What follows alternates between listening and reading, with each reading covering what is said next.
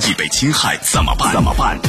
维权法宝，教您变被动为主动，赢得权益的最大化。最大化。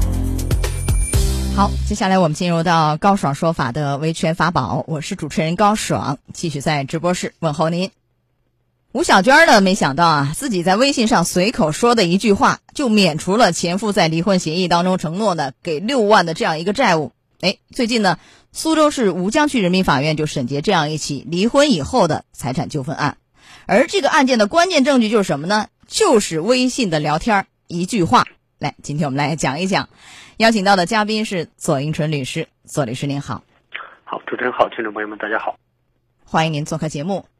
啊，这个曹海和吴小娟啊，原来是一对夫妻，两个人在二零一八年呢协议离婚了，而且签了一份离婚协议书，双方就约定说，男方在去年的就是二零一九年十二月三十一号以前啊，支付女方六万元整。但是离婚以后呢，这两个人还是没有断了联系。在二零一八年七月的时候，这两个人就微信聊天吴小娟呢，先是向曹海发了一条这个游轮的广告，啊，曹海就回复说，我要存钱去还债，暂时就不看了吧。于是呢，吴小娟再次给曹海发信息说：“你还项链的钱就行了。”曹海就回复说：“呢，我慢慢存钱还。”这个时候呢，吴小娟给曹海发送信息说：“六万就不用给了，当时跟你说过的。”曹海则回复说：“一发工资就存了，不过这里面呢包括了五千二。”吴小娟回复说：“当然，你以后如果很有钱了，给我我也收啊。”曹海就回复：“嗯啊，一个字嗯。”那过了一段时间以后呢，这个吴小娟以曹海不支付自己六万元为由，把曹海起诉到了吴江法院。法院会怎么判这样一起案件呢？因为他讲了一句话说：“呃，六万就不用给了。”哎，有这么一句话，是否意味着这个债务就免除了？怎么来看这事儿？左律师，嗯，对。那么这个法院也是审理认为啊，就是说这个债务免除是这个吴小娟她自己的一种单方的法律行为，也是一个无意行为，就是不需要什么管什么原因的，你根据你债权人你自己的意思表示，就可产生消灭这个债务的一个法律效果。呃，也就是说你自己说了啊，以后不用给了，那那就真的可以，有对方就真的可以不用给了，就是这么一个意思。但是你看这个吴小娟是怎么说的？说这个聊天记录啊，是基于一个什么样的背景呢？当初和曹海这个关系刚离婚，其实是想将来复婚的。所以随口就说不用还了，但是后来发现这两个人关系恶化，完全没有复婚的这种可能，所以要求曹海给这六万是合情合理。因为当初那个离婚协议说了嘛，支付六万，这个理由您觉得成立吗？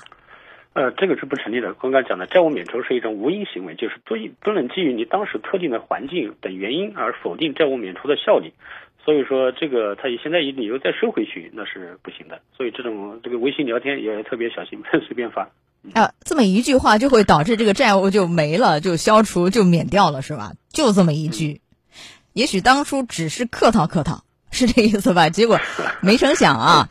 那么这个吴小娟也说，当然你以后如果很有钱了，给我我也收。曹海就回复，嗯，他回了一个嗯。这个嗯呢，就构成男方的一个单方的许诺，就认为是可以的。我承诺有钱我就给你，这个为什么法院没有认呢？这一点，呃，因为他说以后有钱就给，那么这个首先他并没有任何的这个期限啊条件，对吧？只是一种假设，也没有设定具体的权利和义务。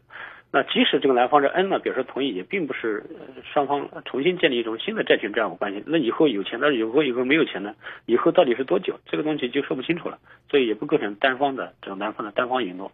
那说不清楚了，真的以后有钱了，那不就可以可以给了吗？从吴小娟的角度是这么理解的，是吧？啊，这也不行。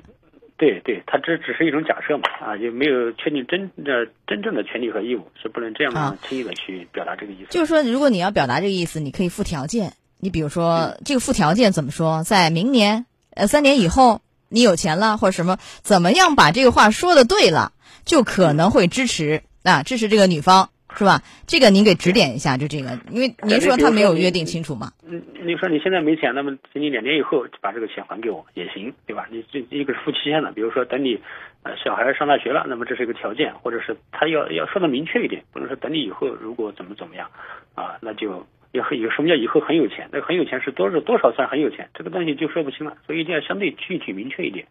好，所以最终呢，你看法院是判决驳回吴小娟的诉请，这六万真的就要不到，免除了，他自己给免的。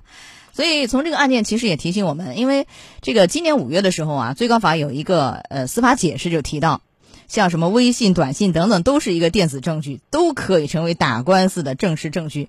所以在聊天儿，哎，微信上聊天儿、语音啊等等，特别当心。您给提示一下。对对对，在微信上是要谨言慎行啊，不能因为是微信聊天就随便说，随便放松警惕。那么一句话也可能就构成单方的这法律行为，所以产生设立或者解除权利的一个权利义务的法律效果，所以要特别谨慎。好，来到这儿结束我们的维权法宝，也非常感谢左迎春律师。好，左律师再见。好的，再见。高爽说法节目收听时间，首播 FM 九十三点七，江苏新闻广播十五点十分到十六点。